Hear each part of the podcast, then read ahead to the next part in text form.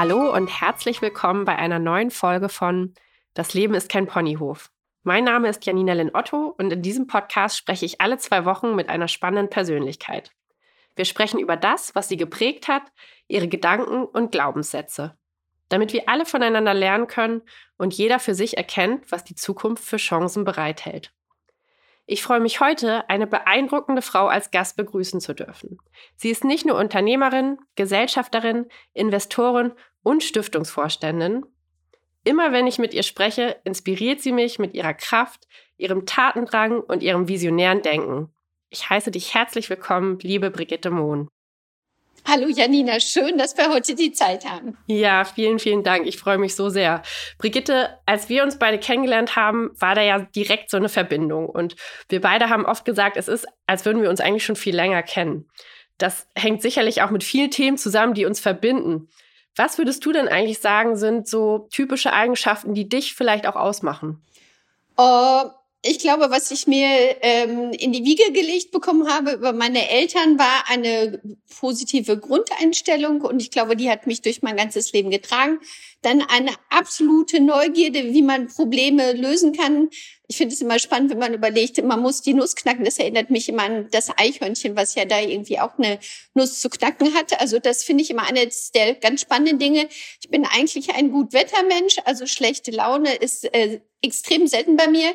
Ich bin super neugierig. Ich finde es immer schön, wenn man andere Länder und andere neue äh, Menschen kennenlernt. Und ich bin gerne in der Natur, also auch das Denken, Reflektieren, würde ich sagen, ist ein großer Teil von mir.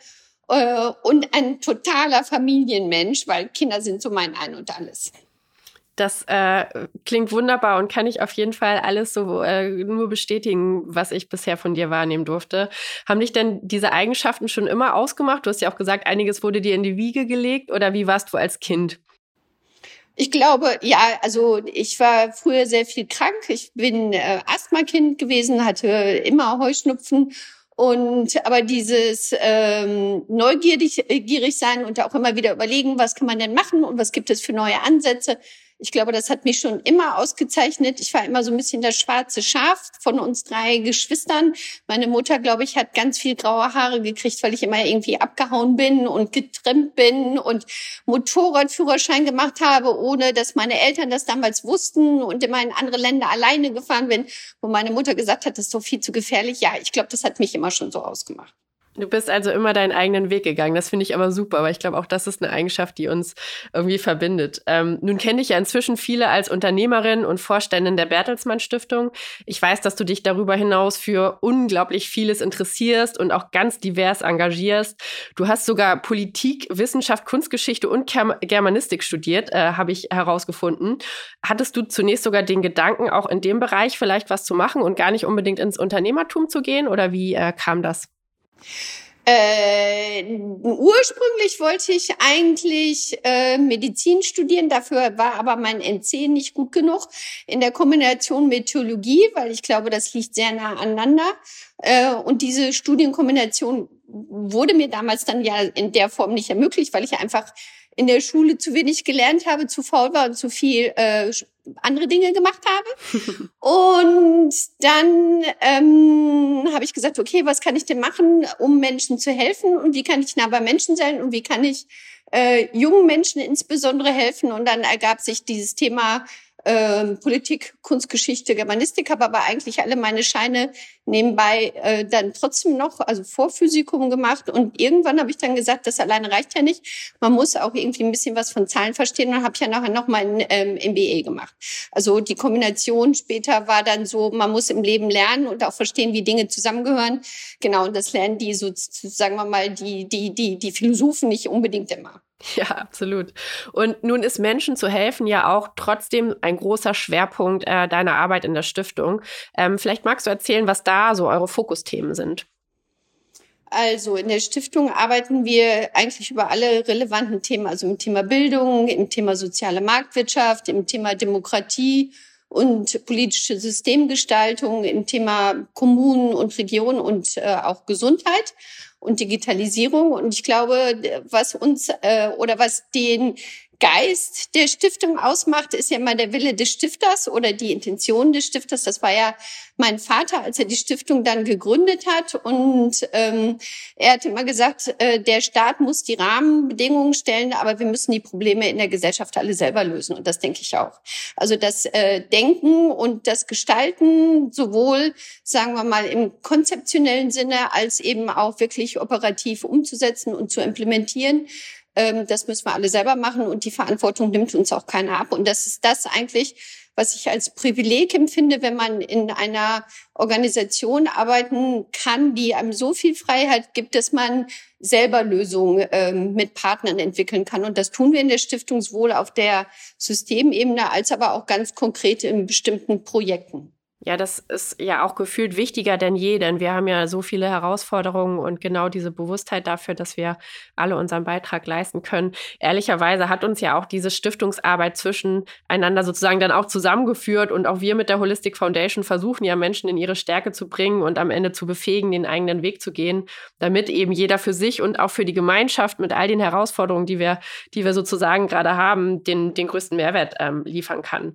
Nun ähm, merke ich auch an der Arbeit in der Stiftung immer wieder, dass Stiftungen so unglaublich viel Potenzial haben und aber auch teilweise vielleicht noch gar nicht von allen Menschen in der Gesellschaft so ähm, wahrgenommen werden. Also so, dass, dass Menschen das vielleicht gar nicht so auf dem Schirm haben, was Stiftungen alles Tolles machen. Wie nimmst du das wahr? Und ähm, ja, was, was siehst du da für Chancen auch ähm, vielleicht mit der Stiftungsarbeit, ähm, was wir da alles erreichen können?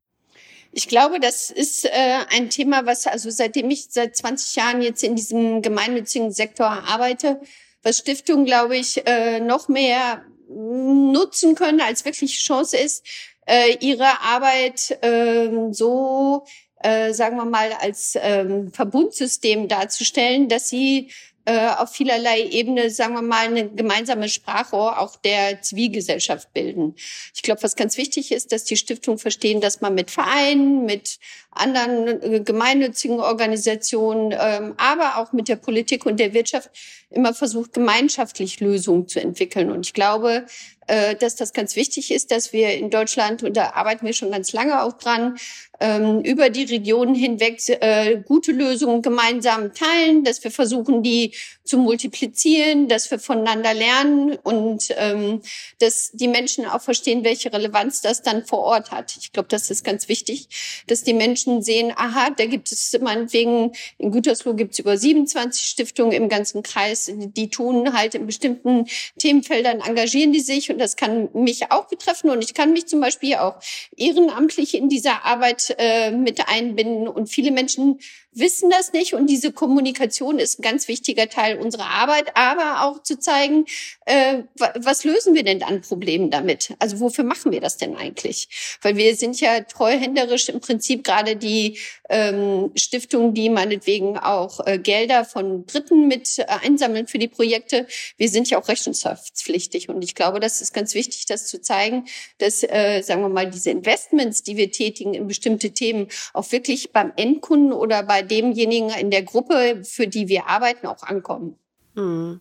Und äh, am Ende ist ja auch die Bertelsmann Stiftung als eine sehr, sehr große deutsche Stiftung Vorbild, glaube ich, für viele kleinere. Und ich finde das ganz toll, wie eben auch mit euren Studien, ähm, die erstellt werden, ja wirklich auch nah an den Menschen arbeitet. Und das wird ja auch gefühlt wirklich aufgegriffen. Also ähm, finde ich, finde ich einfach ganz, ganz toll. Ähm, was gefällt dir denn an ähm, Stiftungsarbeit ganz besonders? Du hast dich ja auch bewusst dafür entschieden, vielleicht auch im Vergleich so zum klassischen Unternehmertum. Ja, da bin ich aber sehr geprägt worden von der, der eher äh, anglosächsischen Stiftungsdefinition, die ja, äh, als ich damals in den USA war und drei Jahre in den USA, also New York gearbeitet habe, habe ich ja sehr viele auch diese äh, diese Hybrid-Organisationen ähm, kennenlernen, die sowohl dieses philanthropische Arbeiten hat, äh, als auch eben dieses unternehmerische. Und ich glaube, das war so das Verheiraten von dem Besten von zwei Welten. Und ähm, das würde ich mir in Deutschland auch manchmal wünschen, dass wir natürlich sagen wir mal, dieses theoretische Wissen haben und auch äh, überlegen, wie man konzeptionell ganz viel arbeitet, aber auch so den Mut haben, unternehmerisch manchmal Lösungen umzusetzen und dann zu gucken, wie weit kommen wir denn damit und wenn es gut ist, genau wie beim Startup auch, dann gehen wir weiter und wenn es halt nicht gut ist, dann hat man viel gelernt und kann es den anderen im Prinzip zur Verfügung stellen und damit sozusagen auch weiterleiten. Und macht ihr das in der Bertelsmann Stiftung denn auch so? Denn das ist ja nun, wie schon angesprochen, eine sehr große Stiftung. Aber das heißt, ihr habt trotzdem auch kleine Projekte, ihr probiert auch aus und ähm, setzt in anderen Bereichen auf Bestehendes. Also habt so ganz unterschiedliche ähm, Größenordnungen auch. Ja, genau. Also es ist ein schönes Beispiel, kann man sicherlich so sagen, ist äh, äh, das Thema, wie man in, in Städten das Thema Nachhaltigkeit jungen Menschen nicht nur über den institutionellen Bildungsweg vermittelt, sondern im Prinzip die jungen Menschen auch vor Ort damit integriert, äh, wie sie das Thema Nachhaltigkeit selber leben können. Und ich glaube, das ist was ganz Wichtiges für die nächste Generation, auch zu gucken, äh, was kann ich denn selber dazu beitragen. Also Greta ist ein schönes Beispiel. Ja, und äh, es gibt aber noch viel, viel, viel, viel mehr junge Menschen, die wahrscheinlich auch gerne mithelfen würden und selber was machen würden und nicht nur im digitalen App-Bereich äh, Erfolge feiern, sondern im echten Leben. Und äh, wenn es darum geht, zum Beispiel den Schulhof mitzugestalten oder die die mittelständischen oder kleineren Unternehmen zum Thema nachhaltige Logistik oder äh, zum Thema Waste Management oder zum Thema ähm, natürliche oder eine, eine grüne Energien mit einzubinden, wie man ähm, sozusagen Verbesserungsprozesse im, im Leben vor Ort mitgestalten kann. Da, glaube ich, sind Kinder oder junge Menschen super innovativ und auch junge Gründer und ich glaube, das Überraschende, das haben wir jetzt in einem Projekt gesehen, da haben wir ganz viel Vorkenntnisse gehabt, zum Beispiel Wählen mit 16, was es im kommunalen Bereich ja schon gibt. Und wir plädieren sehr dafür, dass es das natürlich auf der Bundesebene gibt, ähm, dass Menschen, junge Menschen sich ab 16 politisch engagieren können ähm, da eben zu gucken, für was können die sich denn ganz konkret einsetzen im demokratischen Leben und was macht Demo gelebte Demokratie denn aus? Da haben wir ganz viele Studien zugemacht, haben uns in vielen Projekten engagiert, bei Jung bewegt und Kinderstiften Zukunft und an engagierte Stadt. Und äh, aber das Entscheidende ist ja, dass man es immer leben kann und dass man die Menschen da mitnimmt und einbindet und dann sagt, das ist ganz wichtig, dass du ein Teil sozusagen der großen und kleinen Lösung bist und wir sehen dich und wir brauchen dich und wir möchten dich dabei haben und das den Menschen zu vermitteln, das können Stiftungen, glaube ich, sehr gut. Äh, das machen ja auch die Bürgerstiftungen, die wir damals mit, ähm, die erste Bürgerstiftung hat mein Vater hier in Gütersloh gegründet und das ist dann, hat sich dann ja weiterentwickelt und ich glaube, ähm, dieses ähm, demokratische Leben, das muss fühlbar sein für Menschen. Und ich glaube, da haben Stiftungen, können Stiftungen eine ganz große Rolle spielen, auch im Sinne so eines Facilitators und eines äh, Netzwerkpartners, aber auch ähm, sozusagen, um Menschen an den Tisch zu bringen, die normalerweise gar nicht miteinander reden würden. Und ich glaube, das ist auch ganz wichtig. Das äh, klingt auf jeden Fall total wertvoll, finde ich ehrlicherweise. Und auch äh, die Tatsache, dass ihr die Stiftung wirklich als Teil des Ökosystems ähm, seht, auf der einen Seite mit den Menschen arbeitet und auf der anderen Seite auch, dass die Stiftung eben auch Gelder einsammeln kann, Gelder wieder investiert äh, dahingehend ähm, in wichtige Projekte, dass sie nicht nur sozusagen Empfänger ist oder nur Sender und wirklich mit den Menschen arbeitet. Ich glaube, das ist ein ganz, ganz wertvoller Ansatz, ähm, den glaube ich noch nicht so äh, ganzheitlich in aller Form ähm, alle Stiftungen denken. Wie ist denn dein Gefühl, wenn du dir jetzt auch die deutsche Stiftungslandschaft anguckst? Und es ist ja auch so, dass man als Stiftung auch durchaus sehr enge Regularien hat, dass man natürlich den Stiftungszweck hat und auch nicht einfach Geld ausgeben kann, wie man möchte. Denkst du, dass äh, Stiftungen, so wie sie aktuell sind, immer schon zeitgemäß sind und agieren können? Oder ähm, bedarf es da ruhig äh, auch rechtlichen Anpassungen? Ich würde mir wünschen, dass wir äh, rechtliche Anpassungen für die Zukunft haben, weil ich glaube, dieses, äh, sagen wir mal, hybride Organisationsmodell, was andere Länder ja schon haben, dass ich äh, sozusagen diesen Kreislauf äh, des Investierens nochmal anders aufsetzen kann. Das, glaube ich, ist ganz wichtig. Und auch die Kernüberlegung kann man sozusagen, wenn gemeinnützige Gelder ein äh, Upfront-Investment äh, in gesellschaftliche Entwicklung gemacht haben, kann man das dann nachher für einen For-Profit sozusagen äh, eine Ausgründung irgendwann mal nutzbar machen. Ich glaube, da gibt es ganz viele Kernüberlegungen, die man grundsätzlich ähm, anstreben sollte, auch inwieweit dürfen zum Beispiel Stiftungen mit äh, dem privaten Sektor zusammenarbeiten? Gibt es da Entwicklungskooperationen? Wie sieht das dann natürlich auch mit der Anbindung an die akademische ähm, an die akademische Landschaft an, wie könnten sozusagen neue Public-Private Partnership-Modelle langfristig aussehen. Ich glaube, da haben wir ganz viel Luft nach oben. Und äh, ich würde mir das äh, in der Tat wünschen, dass wir da in dem Rahmen in Deutschland auch langfristig Anpassungen überlegen. Ja, absolut. Auch, dass wir, genau wie du sagst, am Ende ganz transparent auch äh, so Zusammenschlüsse spielen. Ich nehme das auch so wahr, dass teilweise, wenn wir zum Beispiel mit der Stiftung, mit der Stadt Hamburg zusammen agieren, ähm, dass wir einfach versuchen, das auch ganz positiv zu kommunizieren, weil es ist ja gar nicht so, dass wir das irgendwie machen, um zu klüngeln äh, oder so etwas, sondern ganz im Gegenteil. Wir ähm, schließen uns mit unseren unterschiedlichen Kompetenzen ja zusammen, um mehr zu bewegen und dass man da auch irgendwie so ein, ja, einfach dieses, dieses Positive ähm, des Ganzen sozusagen ähm, heraus ausstellt. Also da, da bin ich ganz bei dir. Hast du denn äh, auch konkrete Ansätze, was wir vielleicht noch tun können, um ähm, ja, um, der, um, um die Stiftung, wie gesagt, in dieses, in diese äh, Zukunft zu überführen, sozusagen, was wir da angehen können? Rechtliche, ähm, rechtliche Anpassung. Da gibt es ja schon relativ viele Vorlagen. Wir haben das ja jetzt auch versucht über die äh, Bundesinitiative Impact Investing, dass man, sagen wir mal, neue Formen der Finanzierung mit einführen kann, dass man neue Formen der ähm, Kooperation im Sinne von Collective Impact auch wieder aus dem anglosächsischen Bereich äh, auch in Deutschland überführen kann. Also wie können wir gemeinsam zum Beispiel bestimmte Vorhaben finanzieren, wo die Wirtschaft dann auch mit inkludiert ist, äh, aber natürlich logischerweise auch der Staat.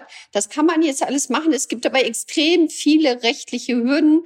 Äh, und dazu gibt es jetzt unterschiedliche Gutachten. Und die Frage ist, wo will äh, wo wollen wir, sagen wir mal, den gemeinnützigen Sektor insgesamt, nicht nur die Stiftung, aber wo kann der gemeinnützige Sektor äh, Lösungspartner äh, sein und, ähm, sagen wir mal, auch äh, Partner auf Augenhöhe für Probleme, die wir insgesamt in einer Demokratie lösen müssen. Ja, und ich glaube auch, äh, sagen wir mal, ich würde mir wünschen, dass man zum Beispiel mit dem ganzen Thema Social Entrepreneurship und Startup Innovation, dass auch da natürlich äh, Stiftungen viel, viel einfacher gemeinsam arbeiten können und sagen können, wir haben jetzt hier ein Problem, wir würden gerade im Bildungsbereich das ganze Thema ähm, neue Lernformen, sowohl im institutionellen Bereich, aber als, sagen wir mal, auch außerhalb der Schule äh, ganz neu mal denken dürfen. Und auch da würde ich mir wünschen, dass die Stiftung natürlich mit am Tisch sitzen und das nicht nur über die Tech-Konzerne dann oder äh, andere definiert wird, sondern dass wir das gemeinsam definieren. Und ich glaube, das ist dringend notwendig. Nun Stiftungsarbeit für mich ein absoluter Traumjob und du hast es schon angesprochen, wir brauchen halt die jungen Menschen. Wie können wir denn junge Menschen begeistern, in Stiftung zu arbeiten und auch Talente anziehen? Ähm, oder nimmst du wahr, dass wir sowieso schon äh, die ganz großen Talente sozusagen auch begeistern können, äh, in die Stiftung zu kommen? Ähm, sagen wir mal, wir sind natürlich äh, sehr weit weg von den jungen Menschen, die in der Ausbildung sind. Äh, und ich glaube, wenn die, wenn es sozusagen Informationstage oder Internship Tage gibt. Äh, und ich meine, in der Pandemie haben wir ja sehr viel über Zoom gemacht und die Kinder sind jetzt mittlerweile gewöhnt äh, zu zoomen, dass man da ähm, so äh, interaktive Innovationstage für äh, für junge Menschen äh, initiiert, aber dann halt natürlich auch die Schulen anbindet, auch wenn die jetzt gerade wirklich alle Hände voll zu tun haben, ihren normalen Alltag irgendwie zu lösen. Aber ich glaube, dass Kinder auch unabhängig vom äh, schulischen Kontext äh, Angebote haben müssen. Und äh, mehr als wir Erwachsenen sind hier es gewohnt, digital zu denken und zu arbeiten und digital mitzumachen.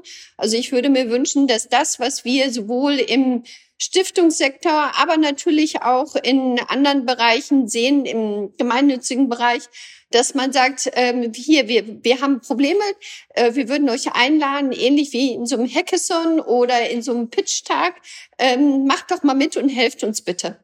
Ja, und ihr seid nachher auch mit äh, engagiert in diesen äh, Teams, interdisziplinären Teams mitzuarbeiten und wir würden das begrüßen, dass ihr genauso mitdenkt wie wir. Aber diese Gelegenheiten muss man schaffen. Und ähm, das ist weniger damit getan, das haben wir bei Jungen bewegt auch ganz oft gesehen, dass die jungen Menschen dann ähm, Preisgeld bekommen und eine Urkunde, sondern die wollen ja ernst genommen werden und wollen wirklich Teil einer Bewegung werden. Und das würde ich sagen, hat der Gaming-Bereich äh, absolut verstanden. Und ähm, ich würde sagen, wir nutzen das viel zu wenig. Ja, da bin ich bei dir. Da können wir noch einiges äh, lernen, auf jeden Fall. Und ähm, Wissenschaft hat dich also immer sehr geprägt. Du hast äh, studiert, ihr seid natürlich auch sehr wissenschaftlich fundiert unterwegs mit der Stiftung, aber auf der anderen Seite begleitet dich auch dein Glaube schon sehr, sehr lange, das weiß ich. Magst du erzählen, ähm, woher dein Glaube kommt und wo er dich vielleicht auch äh, hinbringt? Geprägt worden bin ich durch damals äh, in der Grundschule durch meinen durch meinen Religionslehrer und dann gab es ganz viele Situationen in meinem Leben, wo der Glaube für mich sehr prägend war. Also ähm, weniger die Kirche, die katholische Kirche, da muss ich sagen, das war für mich, als ich in Bamberg studiert habe und mich dann sehr intensiv auch mit der Hexenverbrennung und vielen anderen Themen, auch was äh, die, sagen wir mal, die, die Glaubwürdigkeit der Kirche betrifft, da bin ich dann irgendwann ähm, ausgetreten, aber der Glaube an sich prägt mich sehr und ich denke, das ist für mich das tragende Fundament, immer wieder zu sagen, dass wir, was wir als Aufgabe haben, vielleicht in ähm, 80 bis 100 Jahren, wo wir auf dieser äh, auf dieser Erde leben dürfen, weil wir da halt irgendwie gelandet sind, dass man äh, das äh, nutzt, um äh, im positiven Sinne diese Erde und dieses Zuhause zu schützen und im Sinne der äh, Obhut und der Weiterentwicklung diese ähm, ganzheitliche Liebe für die Schöpfung auch umsetzbar zu machen. Äh, und ich glaube, das prägt mich und deswegen interessiert mich auch sehr dieses ganze Thema Nachhaltigkeit und äh, das Thema Circular Economy, weil ich glaube, in den nächsten Generationen oder das, was ich mir wünschen würde, dass für die nächsten Generationen wir nicht nur die Probleme hinterlassen und das äh, sagen wir mal, einfach weitergeben, was wir jetzt verantwortet haben, sondern dass wir ihnen helfen, äh, für diese kreierten Probleme auch wieder Lösungen zu definieren. Ja, so, so wertvoll und, und wichtig.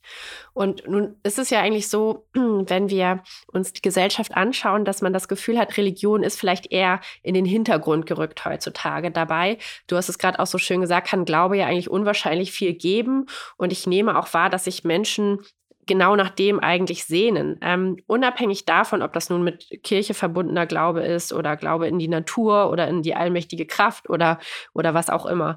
Ähm, was schätzt du vielleicht auch besonders am christlichen Glauben und ähm, warum denkst du auch vielleicht, dass er uns helfen kann? Ich bin im christlichen Glauben, sagen wir mal, groß geworden und erzogen worden, aber ich habe ja auch in anderen Ländern andere Formen der Religion kennengelernt ich würde gar nicht sagen, es ist die Religion. Das würde ja sozusagen nur aus meiner Perspektive sprechen. Aber ich glaube, ähm, dass man das verbinde in den Religionen und äh, ich finde es auch ganz schön, wie Papst Franziskus das äh, seitdem er Papst ist, immer wieder versucht zu kommunizieren, dass es in jeder Religion das Verbinde gibt. Und das ist die Gemeinschaft, das ist die Tragfähigkeit, das ist die Form der Liebe, die gelebt werden muss, das ist die Konsensfindung im Konflikt, das ist die Verantwortung äh, für das große Ganze und dann sicherlich auch äh, ein ganz, ganz wesentlicher Teil ist das Wort Vergebung und ähm, ähm, äh, Sicherheit äh, im Sinne von, äh, man kann sich äh, auf die Gemeinschaft ähm, verlassen. Und ich glaube, das trägt durch alle Religionen. Äh, und wir betonen ja immer so die, die Differenzierung und das äh, Entzweien. Aber ich glaube, wenn man versuchen würde, den Menschen zu sagen, egal in welchem Land, in welchem kulturellen Kontext und mit welchem Religion, religiösen Hintergrund man äh, aufgewachsen ist, man begegnet sich in dieser Welt und ich finde gerade im digitalen Alter äh, grenzübergreifend und das betrifft auch die Religion.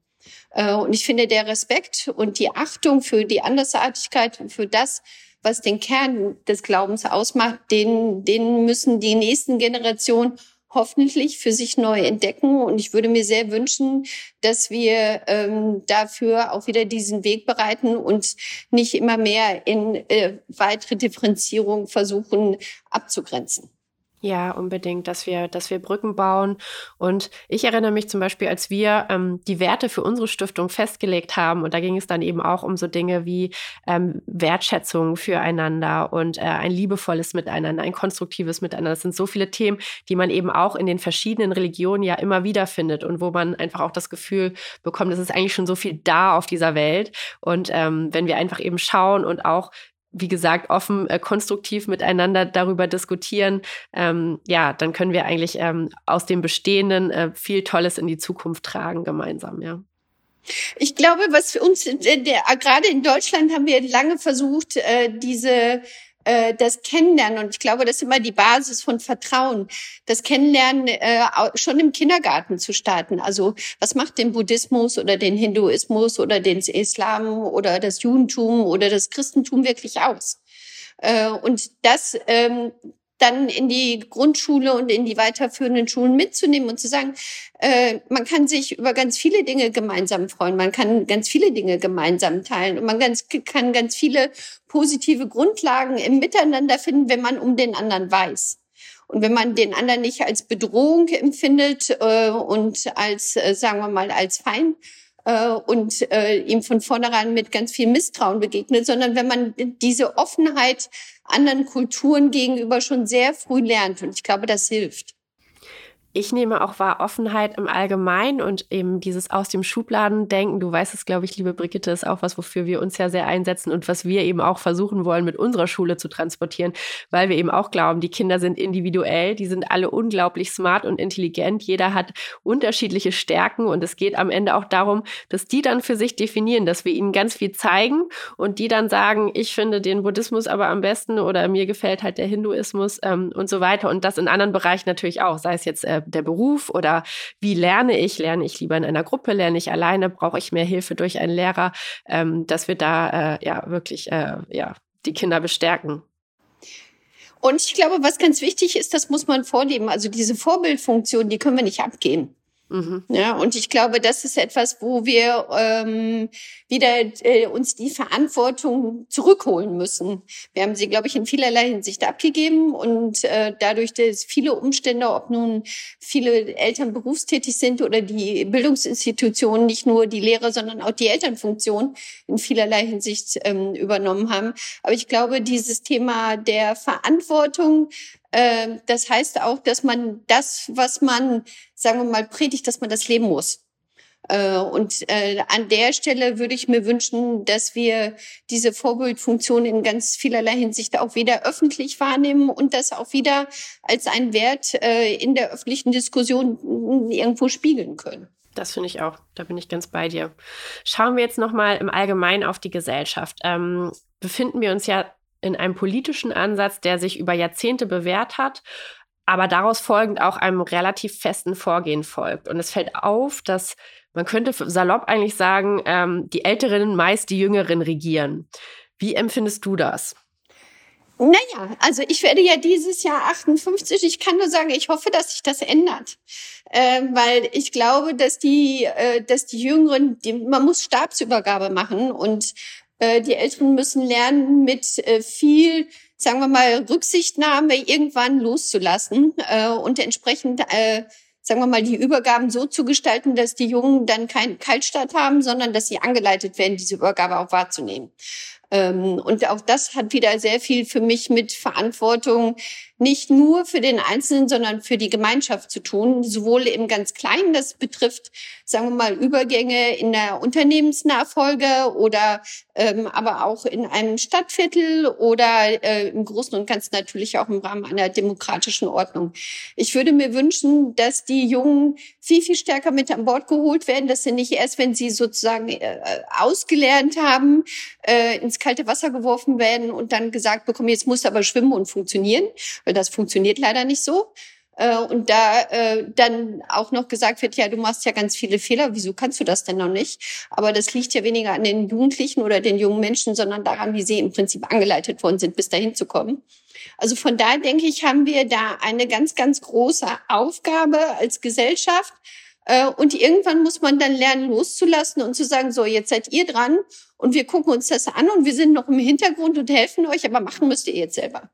Und äh, da würde ich mir wünschen, dass wir den Mut haben, dieses Los zu lassen, zu lernen, weil ich glaube, dass das ganz wichtig ist.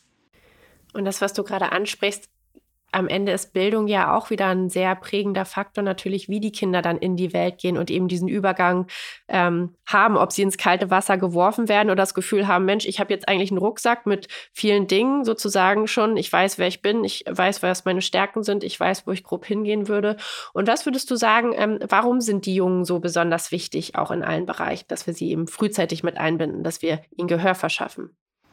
Nee, sie sind die Generation, die unser Land oder unsere Welt demnächst äh, gestalten, die die Verantwortung dafür übertragen bekommen und die letztendlich ja auch unseren, sagen wir mal, sozialen, ökologischen und ökonomischen äh, Wohlstand in der Zukunft für die nächsten Generationen wieder vorbereiten.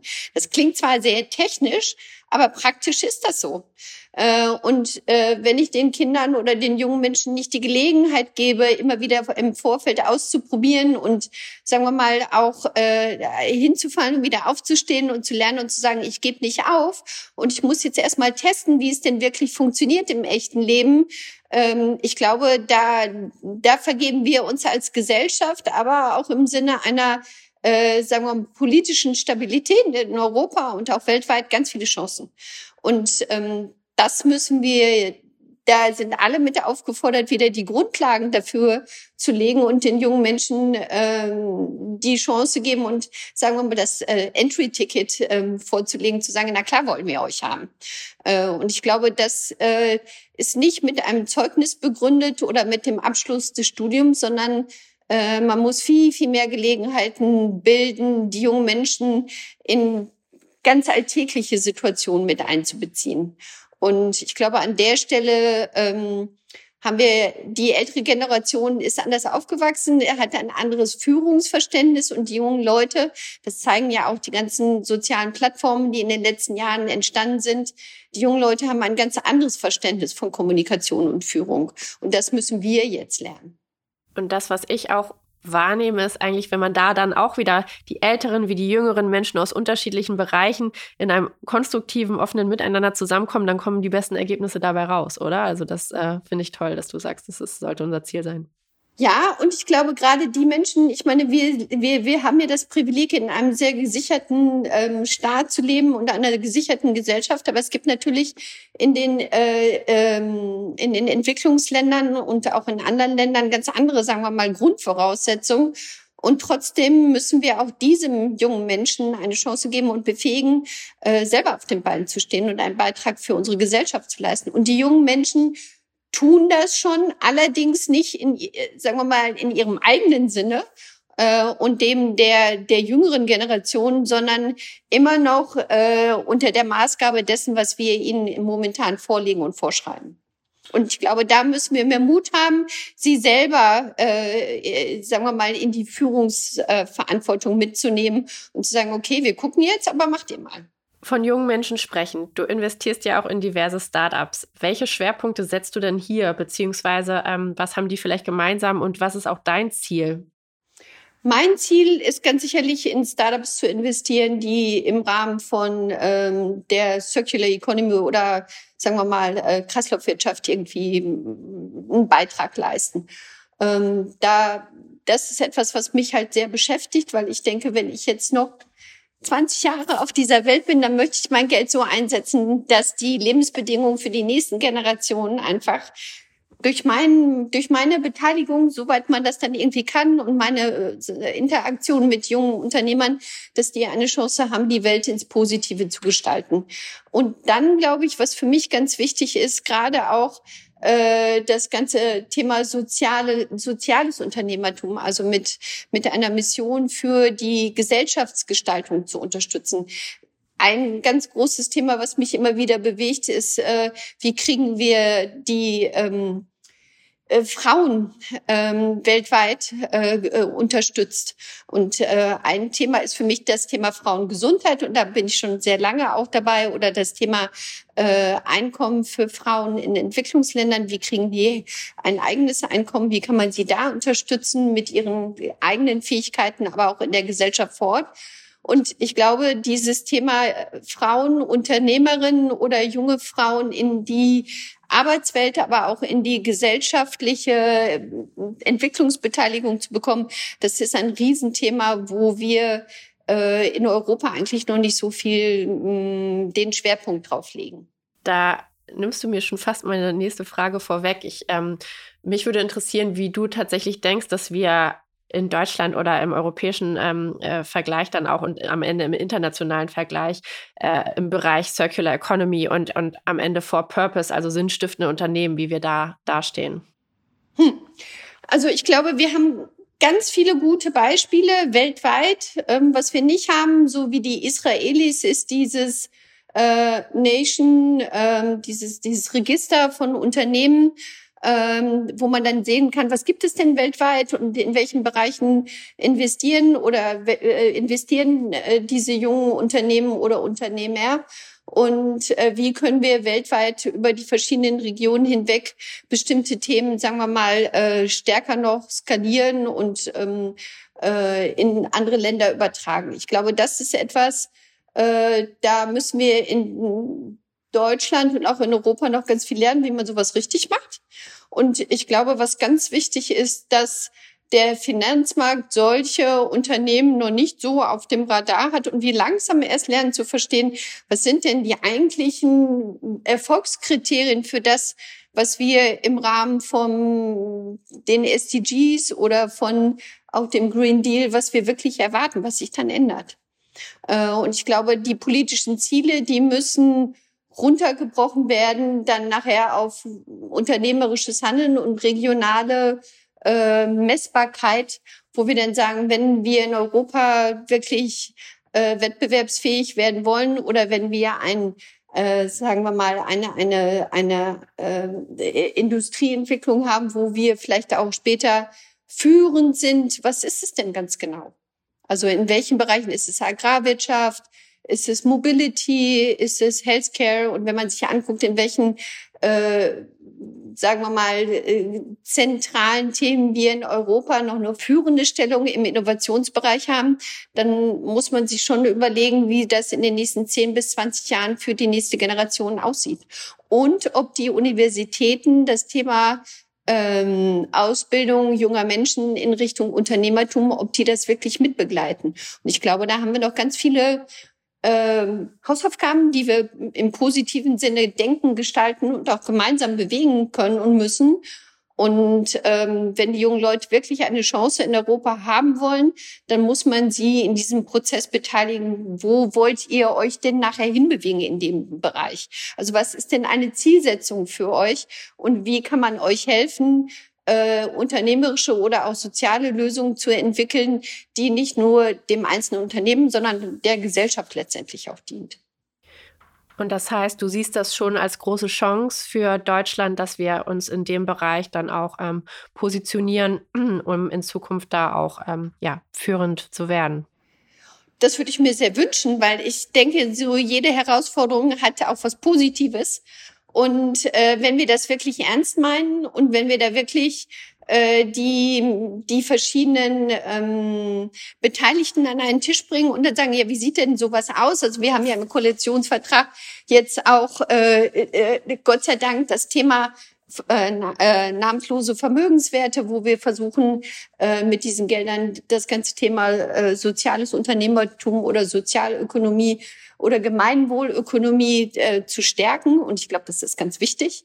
Ähm, und äh, aber auch das Thema zu sagen, wie kriegen wir denn überhaupt erstmal die Infrastruktur hin, damit wir Innovation und Unternehmertum auf ganz viele Bereiche ähm, der Problemlösung übertragen können. Und ich glaube, da sind wir haben wir die Grundlagen in dem neuen Koalitionsvertrag gelegt, auch mit Dati, mit dieser äh, Innovationsagentur. Aber jetzt gilt es für uns alle, das ja auch gemeinsam auszugestalten. Und das finde ich ist eine Riesenchance. Da bin ich ganz bei dir. Ähm, was glaubst du und was wünschst du dir auch, wo wir als Deutschland in 20 Jahren stehen?